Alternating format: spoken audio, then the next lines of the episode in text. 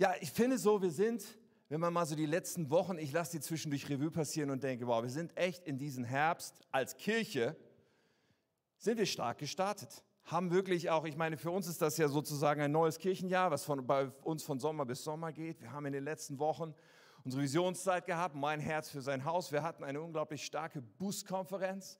Wir haben ein Visionsopfer zusammengelegt, was auch mindblowing war und alle Erwartungen übertroffen hat. Wir haben übrigens jetzt auch diese magische nächste Schwelle deutlich überschritten vom Betrag her. Also das ist richtig, richtig Hammer, was einfach passiert ist in den letzten Wochen, wo wir einfach merken, ich glaube, ganz viele sagen, hey, es tut so gut, auf das zu schauen, dass Gott immer noch Gott ist und dass er mit uns gute Pläne hat und dass da Neues kommt und uns darauf auszurichten, wofür wir eigentlich existieren. Es tut uns gut zu sagen als kleine 20, hey, wir existieren dafür, dass Menschen leidenschaftliche Nachfolger von Jesus werden. Sprich, eine Begegnung haben mit Jesus, ihr Leben Jesus anvertrauen, mit ihm leben und den Blick darauf zu richten oder darauf, dass wir, dass wir einen menschenverliebten Gott haben ja, viele Menschen laufen rum mit einem Gottesbild, was nichts mit Gott zu tun hat. Tatsächlich ist Gott ein menschenverliebter Gott, der sich danach sehnt, dass wir mit ihm in Beziehung leben und der auch uns gebrauchen will, damit andere Menschen in diese Beziehung kommen mit ihm. Es tut uns gut, uns darauf auszurichten, auch dass er wirken will unter uns, durch uns, durch seinen Heiligen Geist. All das sind so Themen, die wir haben. Ich bin so ein bisschen in einer kleinen Vorrede. Das ist noch nicht die Predigt, okay? Aber der Anfahrtsweg. Und ich glaube tatsächlich, erste Überzeugung in meiner Vorrede, Vision ist unglaublich wichtig und unglaublich entscheidend. Und das werdet ihr mich immer wieder sagen hören. Habt ihr schon oft von mir gehört? Ja, vielleicht sagst du, ja, Tim, das hast du uns schon mal gesagt. Vision, ja, dieser Blick auf das, was Gott für ein Bild hat von der Zukunft, auf das, wo Gott mit uns hin will, auch ganz persönlich besonders. Hey, das ist so wichtig. Wofür lebe ich? Was ist der Zweck meines Lebens? Was ist das Wofür? ist so entscheidend, dass wir das vor Augen haben. Also du darfst Amen sagen an dieser Stelle, weil es ist die Wahrheit. Verstehst du? Und dieses vor Augen zu haben, äh, es ist auch so hilfreich, um uns nicht irgendwo mitziehen zu lassen in irgendwelche Ströme, in irgendetwas, was gerade passiert oder so, sondern zu sagen, nein, nein, diesen Fokus behalte ich. Ich meine, wenn wir auch so diese, diese Auswirkungen der Pandemie anschauen auf die Psyche von Menschen, auf, auf das, wie es uns geht, viele Menschen sind psychisch belastet, äh, durch diese Pandemie. Verständlicherweise, wir alle könnten mal sagen, irgendwie belastet uns das. Und woran liegt das? Ja, natürlich liegt das daran, dass man sagt, ja, keine Ahnung, ich, ich bin, äh, ja, Menschen haben isoliert gelebt, lange Zeit. Das tut uns nicht gut. Oder man hat Ängste, es tut einem nicht gut. Oder das Gefühl von Fremdbestimmung und da wird irgendwas entschieden und irgendwo würde ich es ganz anders machen wollen. Das alles tut uns ja nicht gut. Aber auf einer tieferen Ebene glaube ich, hat es ganz oft auch damit zu tun, ob in unserem Leben klar ist, wofür lebe ich eigentlich? Was ist eigentlich das große Bild? Und wenn wir das haben, Klammer auf, das verändert sich nämlich nicht. Es hat sich auch in der Pandemie nicht verändert. Gott hat sich nicht verändert. Wenn wir das im Blick haben und sagen, jawohl, ich lebe für eine Bestimmung, die Gott gesetzt hat, für ein viel größeres Bild, dann tut uns das unglaublich gut und hilft uns sehr. Ich habe so daran gedacht, dass vor ein paar Jahren waren Katja und ich mal in New York und haben uns so einen, einen Dienst angeschaut, der unter Kindern in New York läuft, Metro Ministries. Und dort wird Kindern gedient, die in Stadtvierteln leben, die sehr, sehr arm sind, wo äh, viel äh, äh Probleme dann auch auftauchen, wenn Heranwachsende dann in Gangs sind und alles Mögliche und viele, viele soziale Probleme sind. So, und wir waren dort in Grundschulen oder äh, haben dort Kinderprogramme miterlebt und, und eine Mitarbeiterin sagte uns, also die Kinder hier in dieser Grundschule, die machen eine, da wird eine Riesenparty gemacht, wenn sie den Grundschulabschluss machen. Warum? Weil die aller, aller, allermeisten dieser Kinder nie in ihrem Leben einen anderen Schulabschluss machen werden. Und das fand ich damals schon so richtig krass, okay? Grundschulabschluss. Und dann habe ich gehört von einem Millionär, der in eine, solche, eine so eine Klasse, in so einem Ghetto sozusagen gegangen ist. Und er hat den Schülern der sechsten Klasse gesagt, ich werde euch allen das College finanzieren, wenn ihr die Highschool abschließt. Ja, ich werde für alle das College finanzieren. Also in Amerika dann das Studium, was eigentlich für viele berufliche Entwicklung dann total wichtig ist.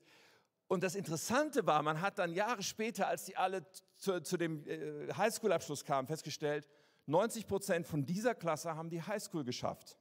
entgegen allem, was normalerweise üblich ist. Und einer dieser Schüler hat gesagt, ja, ich hatte etwas, worauf ich mich freuen konnte. Ich hatte etwas, was auf mich wartete. Es war ein goldenes Gefühl. Und das Ding ist, was hier illustriert wird, Vision macht einen riesen Unterschied. Wenn ich das große Bild habe, wenn ich sage, hey, das lohnt sich, dafür lohnt es sich, auch gerade jetzt, wenn es vielleicht schwierig ist. Und ich bin, das ist meine absolute Überzeugung, dass es so ein Riesenunterschied ist. So, das ist das eine, was ich in meiner Vorrede sagen will. Das zweite aber hängt damit zusammen, es ist damit verknüpft, ein Spannungsfeld, in dem das steht. Denn wenn wir jetzt über Vision reden und das große Bild und wofür lebe ich, dann müssen wir uns ja auch klar machen, wir sind alle Egoisten, oder?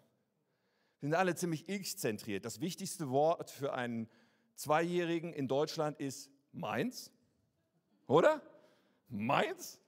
So, also man muss uns das nicht beibringen, dass wir ziemlich um uns selber drehen. Und dann haben wir noch diesen riesigen gesellschaftlichen Trend der Individualisierung, wo Menschen sagen, ich will mich selbst verwirklichen. Und wenn man sich mit anderen Menschen umgibt, dann häufig in so einer Bubble, wo Leute gleich denken und ähnliche Ziele verfolgen, aber man will sich dann selber verwirklichen. Und das Ding mit der Vision, wenn sich das verbindet damit, okay, ich will mich selber verwirklichen, dann, ihr Lieben, führt das ganz oft in Leere das führt nicht wirklich zu einem Erfülltsein und zu einem Aufblühen, weil das Ding ist, wir sind dazu geschaffen, für etwas Größeres zu leben als uns selbst. Das ist in uns angelegt, da ist eine Sehnsucht, für etwas Größeres zu leben als uns selbst. So, wie gesagt, Vorrede, zwei Dinge. Vision macht einen riesen Unterschied, aber das dann nicht zu verbinden mit Egoismus und Selbstverwirklichung allein, sondern zu verstehen, Moment mal, Gott hat einen größeren Plan, und ich bin berufen, für was Größeres zu leben als nur für mein Leben. Und damit möchte ich mich verbinden, das möchte ich erkennen, da möchte ich mich nach ausstrecken. Wir sind zu, geschaffen dafür, für etwas Größeres zu leben als wir selbst. Und nun kommt, mit anderen Worten, wir sind geschaffen, um ein Segen zu sein. Und wir starten heute mit einer neuen Predigtreihe.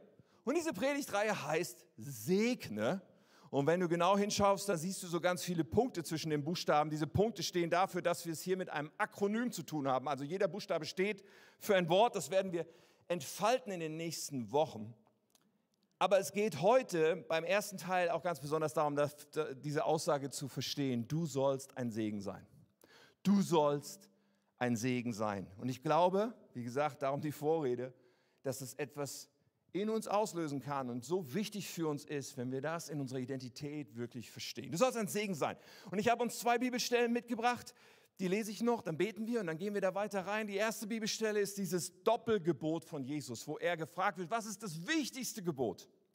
Und er sagt zum einen, du sollst Gott lieben, mit allem, was du bist. Ja, er sagt, mit ganzem Herzen, ganzer Seele, ganzem Denken, ganzer Kraft. Okay, das ist das wichtigste Gebot. Und dann sagt er, da gibt es ein anderes, das ist genauso wichtig. Das zweite kommt hinzu, du sollst deinen Nächsten lieben wie dich selbst. Kein anderes Gebot ist größer als diese beiden. Liebe deinen Nächsten. Wichtigstes Gebot, sagt Jesus, wie gesagt, mit dem anderen zusammen. Und dann, zweite Bibelstelle vorab, ist das, was Gott in seinem Bund zu Abraham sagt. Abraham, das war so ein Typ im Alten Testament, der sehr früh irgendwie eine Beziehung hatte zu Gott, bevor die allermeisten Menschen überhaupt wussten, wo die Glocken hängen, was Gott angeht hatte Abraham eine Beziehung zu Gott und Gott hat ihn berufen. Und er hat zu ihm gesagt, Gott hat zu Abraham gesagt, ich will dich segnen und du sollst ein Segen sein. Da kommt unsere Überschrift heute her. Ich will dich segnen, sagt Gott, und du sollst ein Segen sein. Und jetzt beten wir noch zusammen. Himmlischer Vater, ich danke dir. Ich danke dir so, so sehr für dein Wort, für die Wahrheit, dafür, dass du hier bist, dafür, dass du uns immer wieder einlädst an deinen Tisch. Und dass du uns einlädst, bei dir ganz neu zu tanken von dem, wer du bist, von dem, wie du die Welt siehst, von dem, wie du uns siehst. Und dass all diese Dinge wie ein, ein, ein Lebensstrom in unserem Leben sind, wo wir heil werden, wo wir gestärkt werden, wo wir entgiftet werden, wo wir uns neu ausrichten können auf das, was wirklich Bestand hat und wirklich kostbar ist. Und wir beten heute, rede zu uns, sprich du zu jedem Einzelnen von uns, da wo wir stehen. Aber Herr, du liebst uns so sehr, du willst uns näher ziehen zu dir. Tu das heute dein Werk. Amen. Amen. Ich glaube, für die meisten Kinder, jedenfalls für mich als Kind, war immer wieder so die Frage wichtig, wann bekomme ich was, oder? Man ist so als Kind unterwegs, okay, wo gibt's was? Natürlich, wo gibt's Aufmerksamkeit? Wo gibt's vielleicht Lob und Anerkennung? Wo gibt's, keine Ahnung, jemand, der Zeit mit mir verbringt? Aber für mich war das auch immer, wo gibt's Geschenke? Wann kriege ich was geschenkt oder so? Wann kriege ich Geld? Wann kriege ich Spielzeug? Ja, so für ein Kind, alles, was ein Kind am Anfang hat, kommt ja erstmal durch Geschenke, oder? Das ist ja der erste Weg, wie wir irgendwie zu etwas kommen. Ja, egal, ob es das Bett ist, in dem wir schlafen, ob es der Bär ist, mit dem wir kuscheln, oder ob es die Bauklötze sind, mit denen wir spielen. Bett, Bär, Bauklötze. Cool, alles mit B. Aber alles geschenkt, oder? Wir haben nichts davon irgendwie selber uns erarbeiten können. Nein, alles geschenkt. Wir, wir kommen so auf die Welt und interessant ist bei Kindern, also jedenfalls war das bei mir so, man entwickelt schnell eine Anspruchshaltung. Ist ja selbstverständlich, dass man Geschenke kriegt, oder? Und dann kommt wieder Weihnachten, natürlich kriege ich da Geschenke. Und Geburtstag und zwischendurch bitte, ja, ich will Geschenke haben. Und im Supermarkt schmeiße ich mich auf den Boden und schreie, wenn ich nicht jetzt sofort ein Geschenk bekomme hier von dem Display an der Kasse. So, also wir haben so, wenn wir heranwachsen, so dieses, okay, komm alles zu mir. Eine Anspruchshaltung, es ist ja interessant, damals, ich habe auch sehr viel Wert auf Gerechtigkeit gelegt, dass nicht meine Schwester mehr bekommt als ich. Andersrum wäre nicht so schlimm gewesen, aber wenn, wenn im Raum stand, sie könnte mehr bekommen als ich, sehr schwierig. Einmal habe ich nach Weihnachten so irgendwo bei meinen Eltern einen Zettel gefunden und da hatten sie alle Geschenke draufgeschrieben und hatten dazu geschrieben, was die alle gekostet haben. Und glaubt es oder nicht, die Geschenke von meiner Schwester haben ein paar Mark mehr gekostet als meine.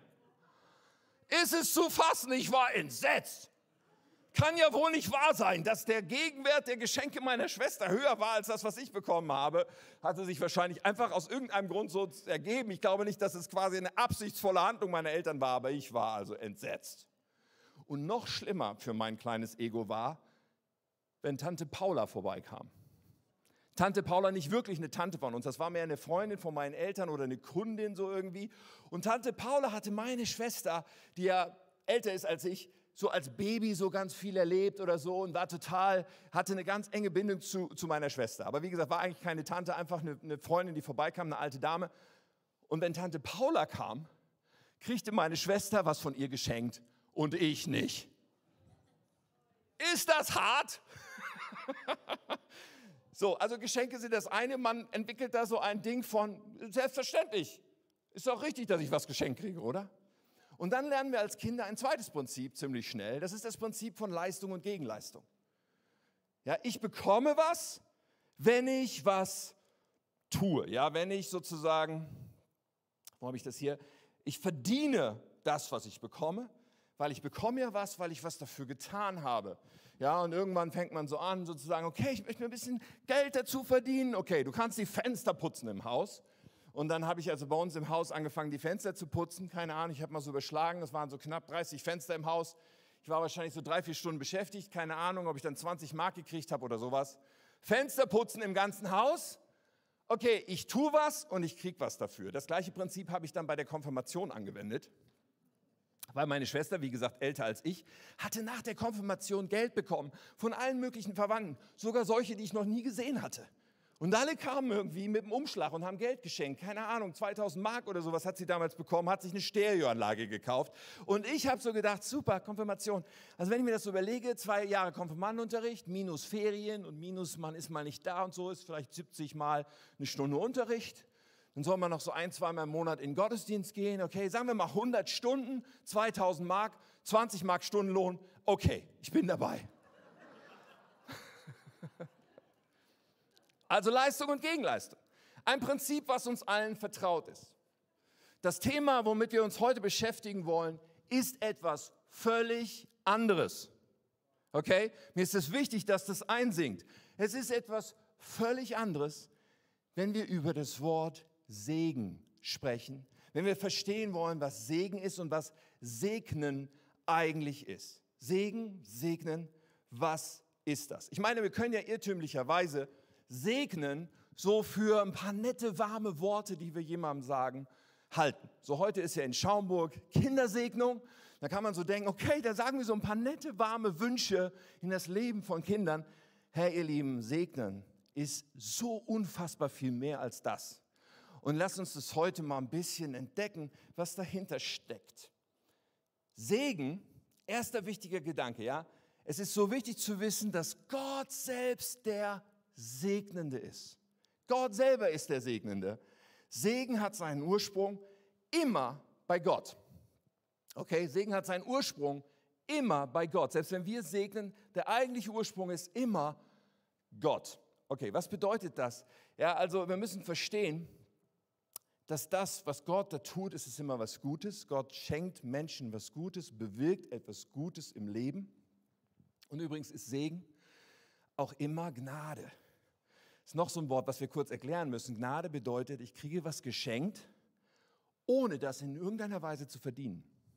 Das ist Gnade, ein unverdientes Geschenk. So, nicht Leistung und Gegenleistung. Nicht ist ja selbstverständlich, dass ich das bekomme, sondern ich werde gesegnet, ohne das zu verdienen. Das ist das, das der Wesen, das äh, Wesen von Segen. Und jetzt könntest du sagen, ja, Moment mal, aber es ist doch so, dass ich auch gesegnet werde, wenn ich bestimmte Dinge so tue, wie Gott sich die gedacht hat und so. Ist es nicht doch so was wie eine Gegenleistung Gottes für meine Leistung? So wichtig zu verstehen, dass das nicht der Fall ist. Segen ist keine Gegenleistung von Gott. Ja, es gibt so etwas wie geistliche Naturgesetze. Das ist wahr. Also Naturgesetze kennen wir aus der Physik so. Die Schwerkraft, wenn ich meine Bibel jetzt loslassen würde, mache ich nicht würde sie runterfallen. Ihr glaubt mir das auch so, oder? Ohne dass ich das demonstriere. Die Schwerkraft. So, und im Geistlichen gibt es auch so Naturgesetze. Saat und Ernte zum Beispiel, Maria hat gerade davon gesprochen, das funktioniert nicht nur in der Landwirtschaft, das funktioniert auch geistlich. Oder ähm, Vergebung oder Gehorsam oder Ehre. Ja, wenn, wenn, wenn Gott sagt, Ehre Vater und Mutter, auf dass es dir gut geht und du lange lebst, dann, dann verbindet Gott Segen mit etwas, was wir tun, ja. Und wir erleben Segen, wenn wir uns entsprechend verhalten. Das stimmt. Aber der Segen ist immer noch eine Gnadenhandlung Gottes da drin. Segen ist etwas, was Gott tut, was er aus Gnade tut im Leben von Menschen. Übrigens, nebenbei bemerkt, das Gegenteil von Segen ist Fluch. Fluch wäre etwas Schlechtes im Leben von Menschen, was auch mit einer übernatürlichen äh, Quelle kommt. Fluch kann man sich vorstellen als als das Abhalten von Segen, das Blockieren von Segen. Man kann es sich auch vorstellen als das Wegnehmen von Schutz. Und all diese Dinge, da gibt es einen Gegenspieler Gottes, der möchte, dass es Fluch gibt und nicht Segen. Aber wir, ihr Lieben, haben unseren Fokus und sind berufen zum Segen. Also Segen kommt von Gott. Erste Sache, die wir verstehen müssen. Zweite Sache ist, wir, man könnte ja sagen, okay, wenn der Segen von Gott kommt, was hat das mit uns zu tun? Wir sollen Kanal für diesen Segen sein. Wir sollen Kanal des Segens Gottes sein. Und das ist so wichtig zu verstehen. So, ich hatte vorhin diesen kurzen Ausschnitt, ich dachte, ich bringe es nochmal im Kontext mit, andere Bibelübersetzung, wo Gott zu Abraham spricht. 1. Mose 12, Vers 1. Dann befahl der Herr Abraham, verlass deine Heimat, deine Verwandten, die Familie deines Vaters, geh in das Land, das ich dir zeigen werde. Von dir wird ein großes Volk abstammen. Klammer auf, das wird dann das Volk Israel später sein. Klammer zu, ich will dich segnen. Und du sollst in der ganzen Welt bekannt sein. Okay, soweit geht es um Abraham. Das will ich alles mit dir machen. Ich will dich segnen. Aber dann sagt Gott, ich will dich zum Segen für andere machen. Du sollst ein Segen sein, hieß es in der anderen Übersetzung. Und dann heißt es, wer dich segnet, den werde ich auch segnen. Wer dich verflucht, den werde ich auch verfluchen. Alle Völker der Erde werden durch dich gesegnet werden. Und Jesus Christus letztendlich aus diesem Segen auch oder aus diesem Volk, dieser Nachfolger auch hervorgegangen. Alle Völker sind in der Tat gesegnet worden. Sehr, sehr krass in dieser Linie. Gott knüpft Segen an einen Menschen, den er sich aussucht, aber er sagt nicht, ich will dich einfach segnen, Punkt, sondern er sagt, und du sollst ein Segen sein. Und dieses Prinzip ist von Abraham über das Volk Israel auf letztendlich uns als Christen immer weiter übergegangen. Es gilt für uns genauso. In Galater 3 steht, dass ähm, alle, die aus dem Glauben an Christus leben, an demselben Segen Anteil haben, erhalten, den Abraham durch seinen Glauben empfangen hat. Das ist also etwas, was tatsächlich, manchmal denken, es ist eine uralte Geschichte aus dem Alten Testament, Abraham und so. Ja, aber da sind Dinge begonnen worden, die wirken heute in deinem und meinem Leben immer noch. Und dieser Segen, der nicht nur bei uns bleiben soll, sondern für den wir ein Kanal sein sollen, ist etwas, was Gott möchte. Er möchte, dass wir ein Segen sind für andere. Okay, also, den einen Teil, den nehmen wir natürlich gerne, oder? Oh, Gott will mich segnen, das ist ja super. Okay, dann lass mal kommen. Ja, Gott will mich segnen, das ist ja fantastisch. Ja, bitte, her damit. Aber wir dürfen nicht übersehen, dass es diesen anderen Teil auch gibt. Ja, Gott ist nur gut und von ihm kommt alles Gute in unserem Leben. Aber Gott möchte tatsächlich, dass wir auch ein Segen sind. Oder mit anderen Worten gesagt, du bist nicht berufen dazu, ein Eimer zu sein. Ist irgendjemand froh? Eimer sind jetzt nicht die ästhetischsten, aber was ich eigentlich sagen will ist, du bist nicht berufen, ein Eimer zu sein, sprich einfach nur den Segen aufzufangen und dann ist er da in deinem Leben, sondern wir sind berufen, ein Kanal zu sein. Wir sind berufen zu sein, dass der Segen, der reinfließt, auch durchfließt und wieder weiterfließen kann. Weil da ist unbegrenzt Nachschub. Da ist nicht das Problem, dass da irgendwie Mangel entstehen könnte. Es ist unbegrenzt Nachschub da. Wir sollen Kanal sein für diesen Segen Gottes. Und jetzt kommt eine Bibelstelle, die ich absolut Hammer finde, um das klarzumachen, wo Jesus nämlich spricht und Folgendes sagt in Johannes 7 zu einer Menge. Er sagt, er ruft zu dieser Menge, wer Durst hat, soll zu mir kommen und trinken. Und hier meint er nicht Wasser oder Cola, er meint geistlich. Er meint, wenn jemand Durst hat, geistlichen Durst hat, er soll zu mir kommen und trinken.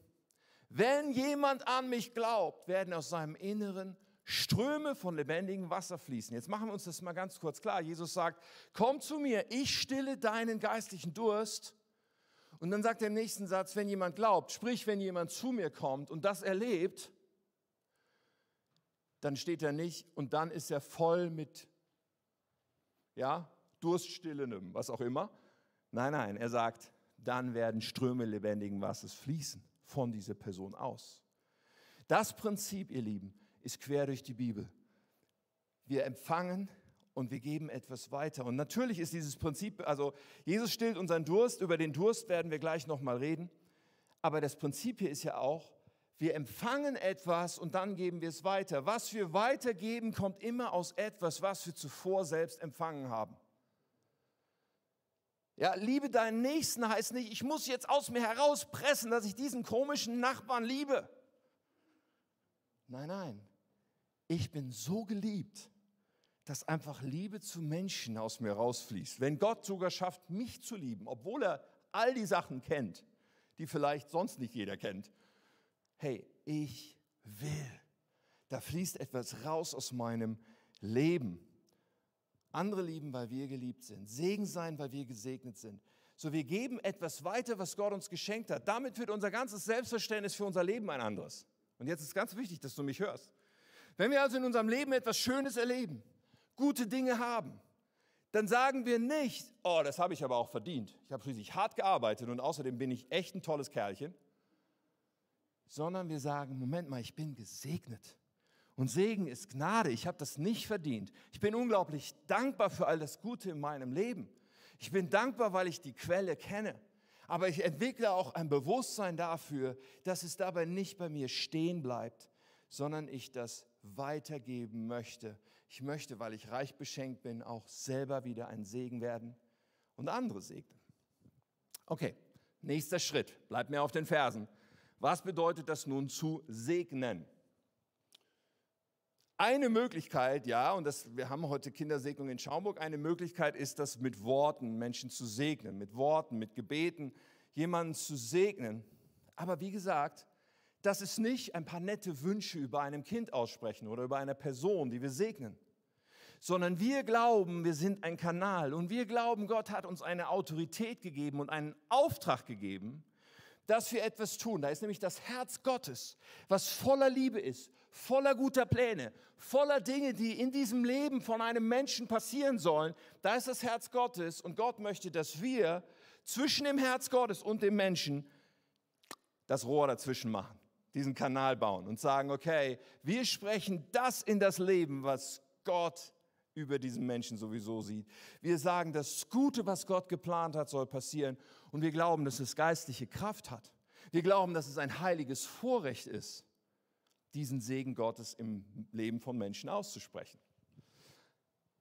Natürlich bleibt es nicht bei Worten stehen. Worte sind ein Aspekt, aber Segen ist natürlich auch was ganz Praktisches. Wenn wir einer Person helfen, die in Not ist, einer Person Geld geben, die verschuldet ist oder wie auch immer, natürlich ist das ein Segen. Also ich denke mal, die meisten Leute, die du fragen würdest, vielleicht würden sie nicht das Wort Segen benutzen, aber Menschen würden sagen, das ist echt genial, dass das passiert ist.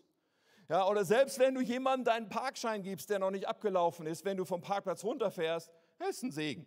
Oder wenn du die neuen Nachbarn mit einem Strauß Blumen begrüßt, die gerade eingezogen sind, hey, das ist ein Segen. Oder wenn du dir Zeit nimmst für die Kollegin, für den Kollegen, der vielleicht irgendwie traurig wirkt und du sagst, hey, wie geht es dir wirklich und echtes Interesse bringst und, und dir Zeit nimmst dafür, es ist ein Segen. Wenn du in deiner Schule die Atmosphäre prägst oder an deinem Arbeitsplatz mit Freude, mit Hoffnung, dann ist das ein Segen, der du bist und äh, du segnest dein Umfeld dadurch. Genauso, wenn du jemanden zum Heiligabend einlädst, zu dir nach Hause, der sonst alleine wäre. All das und vieles, vieles, vieles mehr, die Liste ist endlos, sind Möglichkeiten, wie wir segnen. Und wir sollen das verstehen als etwas, was Teil unserer Identität werden darf, als Kinder Gottes. Wir sind berufen zu segnen. Wir sollen ein Segen sein. Und das hat so viel Power. Nun, das war alles. Wir sind ja am Start einer Predigtreihe. Das war alles so ein bisschen eine wichtige Grundlage für all das. Aber jetzt komme ich zu einer ganz entscheidenden Frage. Was ist denn der größte Segen, den wir selber empfangen haben? Was ist denn der heftigste, stärkste Segen, den wir selbst erlebt haben? Nun, ich bin mir ziemlich sicher, die Antwort ist, Jesus zu kennen. Einen größeren Segen gibt es nicht. Als Jesus zu kennen als Freiheit von Schuld zu erleben, als zu verstehen, dass Gott mich liebt, als, als zu erleben, dass ich versöhnt bin mit meinem himmlischen Vater, mit meinem Schöpfer. Ist der größte Segen überhaupt. Dieser Durst, von dem Jesus gesprochen hat, der wird gestillt, wenn wir Jesus persönlich kennen. Und jetzt komme ich zu etwas, was auch die nächsten Wochen so wichtig ist für diese Reihe die Tatsache, dass wir ein Segen sein sollen. Der größte Segen, den wir weitergeben können, ist Jesus selbst. Das ist der größte Segen, den wir Menschen überhaupt nur weitergeben können.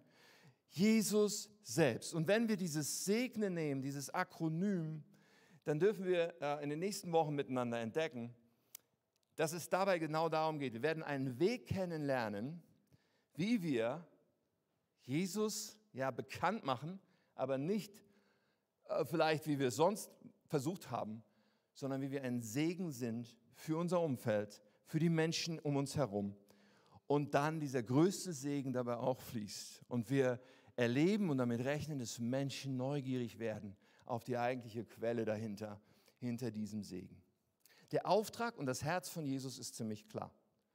Jesus sagt, äh, geht zu allen Völkern, macht sie zu meinen Jüngern. Also Jesus sagt, alle Menschen sollen bitteschön mich kennenlernen. Ja? Ich könnte viele Bibelstellen dazu nehmen, wo Gott sagt, ja, ich, ich will, dass alle Menschen mich kennen und zur Erkenntnis der Wahrheit kommen und so weiter. Und Jesus selber hat gesagt, ich bin gekommen, um Verlorene zu suchen und zu retten. Er beschreibt seine Mission. Er beschreibt, wozu er eigentlich da ist. Und äh, mit Verlorenen meint Jesus Menschen, die ihn noch nicht kennen. Menschen, die er liebt, Menschen, die er geschaffen hat, aber die noch nicht verstanden haben, wow, Gott lädt mich ein zu einer persönlichen Beziehung mit ihm, dazu heil zu werden, dazu gerettet zu sein, meine Sünden vergeben, mit ihm unterwegs. Das ist der größte Segen überhaupt. Nun, der Anfahrtsweg für diese Predigtreihe ist, dass wir Christen, glaube ich, meine Wahrnehmung manchmal etwas so ein bisschen trennen voneinander. Nämlich auf der einen Seite zu sagen, ja, wir müssen evangelisieren. Ja, also wir müssen Menschen irgendwie natürlich das Evangelium bringen. Aber auf der anderen Seite diese Berufung, unseren Nächsten zu lieben und ein Segen zu sein. Und das hat irgendwie nach meiner Wahrnehmung manchmal dazu geführt, dass Evangelisieren, eigentlich will ich das Wort gar nicht schlecht machen, nur manchmal in dem, wie wir das umsetzen, als etwas vielleicht Unpersönliches.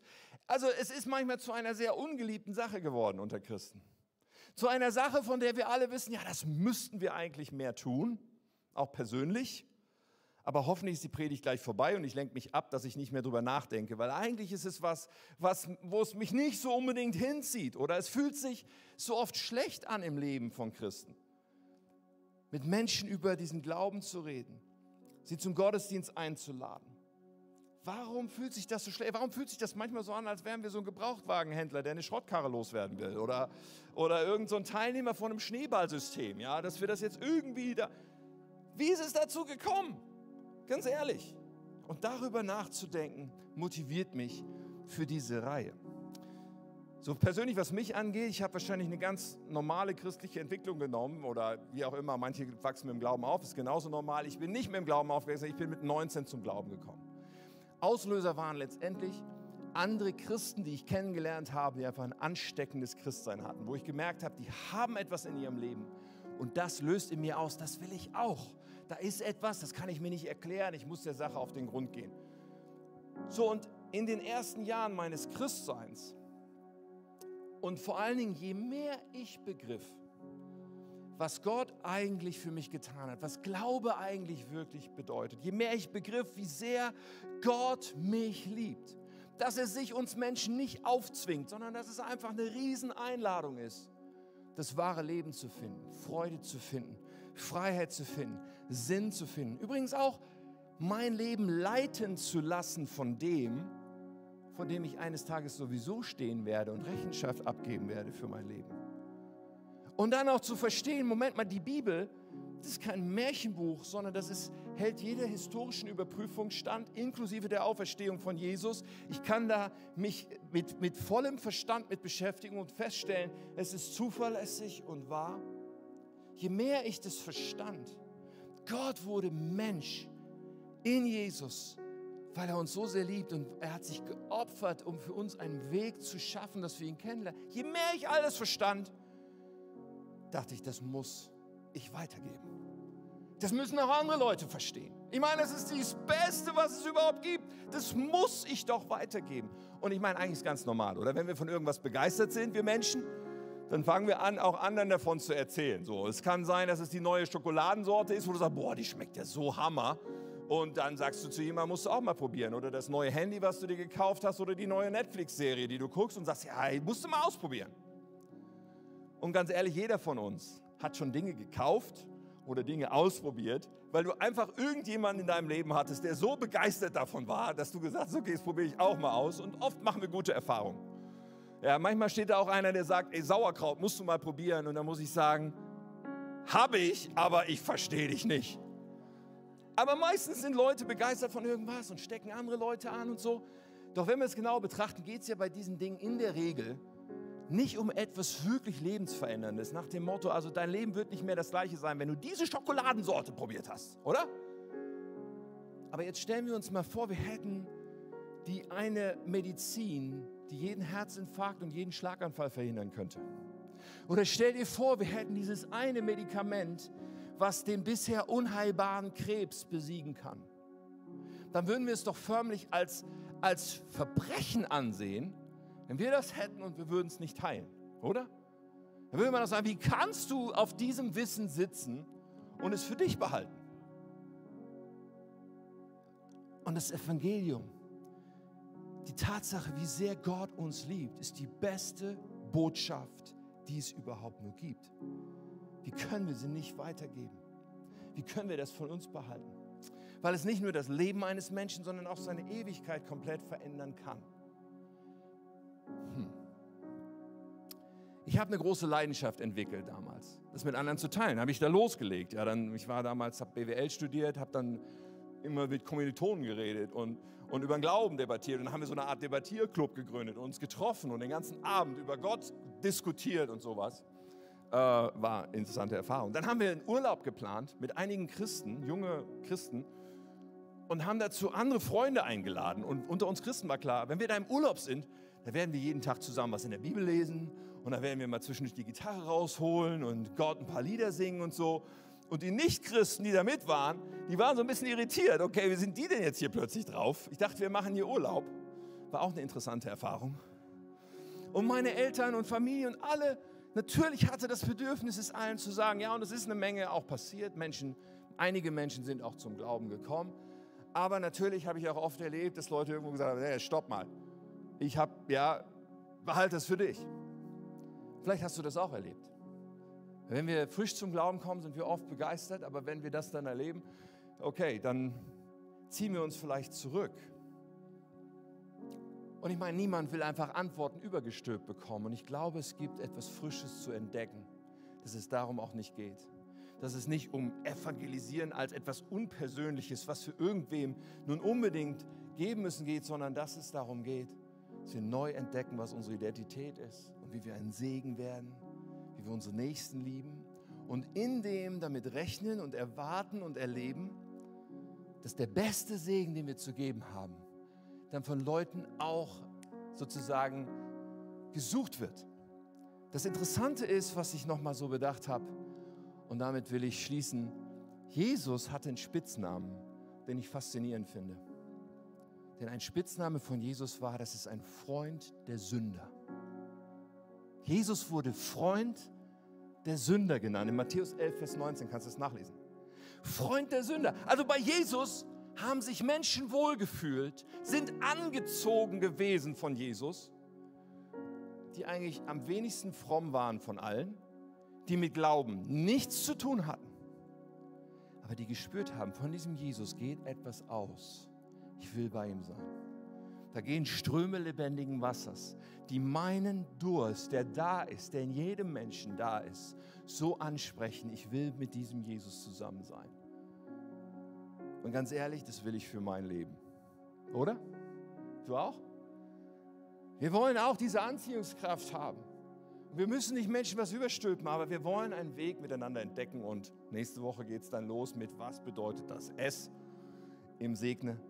Wir wollen einen Weg miteinander entdecken, wie wir einfach ein Segen sein können für unser Umfeld. Und heute wollen wir einfach noch zusammen beten. Und ich lade dich da gleich ein, dass du dich da mit einklingst. Wir wollen einfach zusammen beten, dass wir uns ausstrecken und sagen, okay, Herr, ich möchte, dass meine Identität da ganz stark, meine Sicht sozusagen ganz stark neu geprägt davon wird, dass ich, ein, dass ich berufen bin, ein Segen zu sein. Berufen bin, in meinem Umfeld jemand zu sein, von dem Segen ausgeht, in den verschiedensten Arten und Weisen. Und dann zu erwarten und zu erleben, dass es auch passiert. Und ich bete, werde auch dafür beten, dass Gott uns zeigt, wie das ganz praktisch werden kann in unserem Umfeld in der kommenden Zeit. Zeit. Von uns soll lebendiges Wasser fließen. Und es werden merken, mehr Leute merken und schmecken und spüren, wenn wir diesen Weg gehen. Alright? Lass uns gemeinsam beten.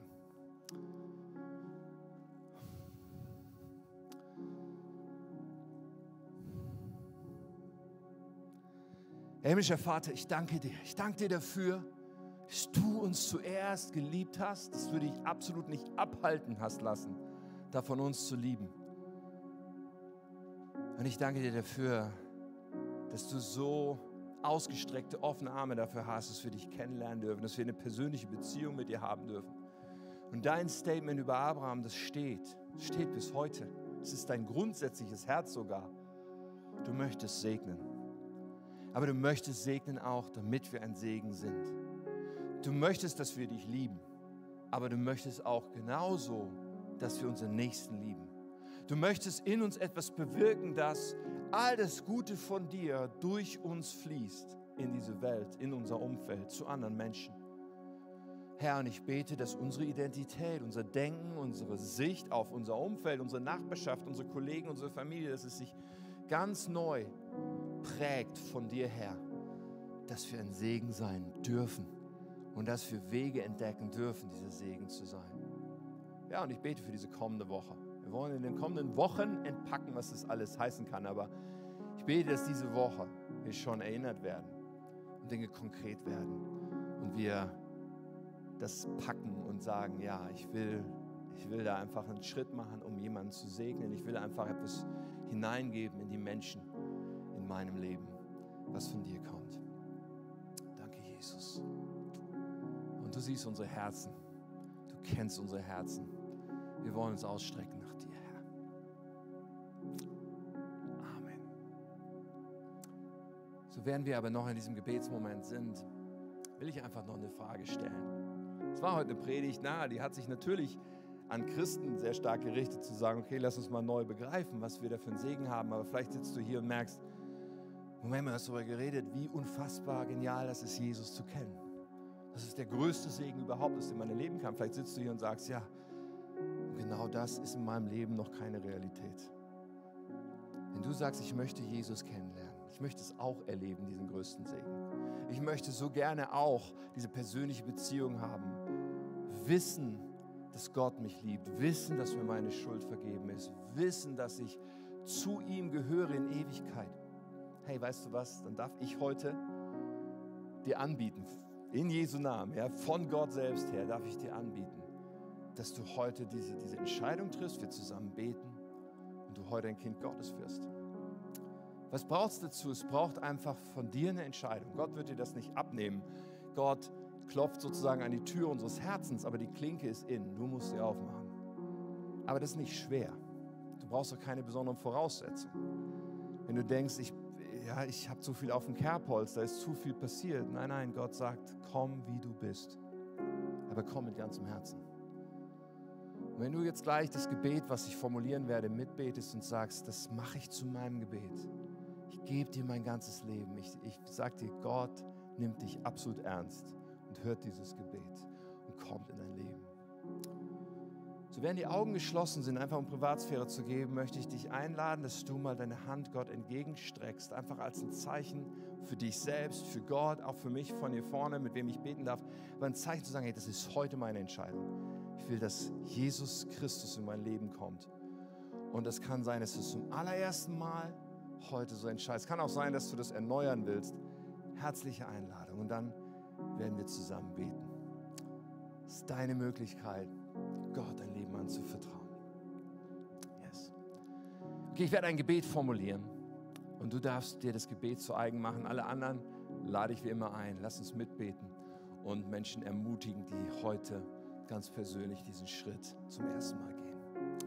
Wir beten. Lieber Jesus, ich komme jetzt zu dir, weil ich dir mein ganzes Leben geben will. Vergib mir meine Schuld. Räum alles weg, was mich von Gott trennt. Mach mich zu einem Kind Gottes. Füll mich mit deinem Heiligen Geist. Danke, dass du mich so sehr liebst. Danke, dass ich jetzt dein Kind sein darf.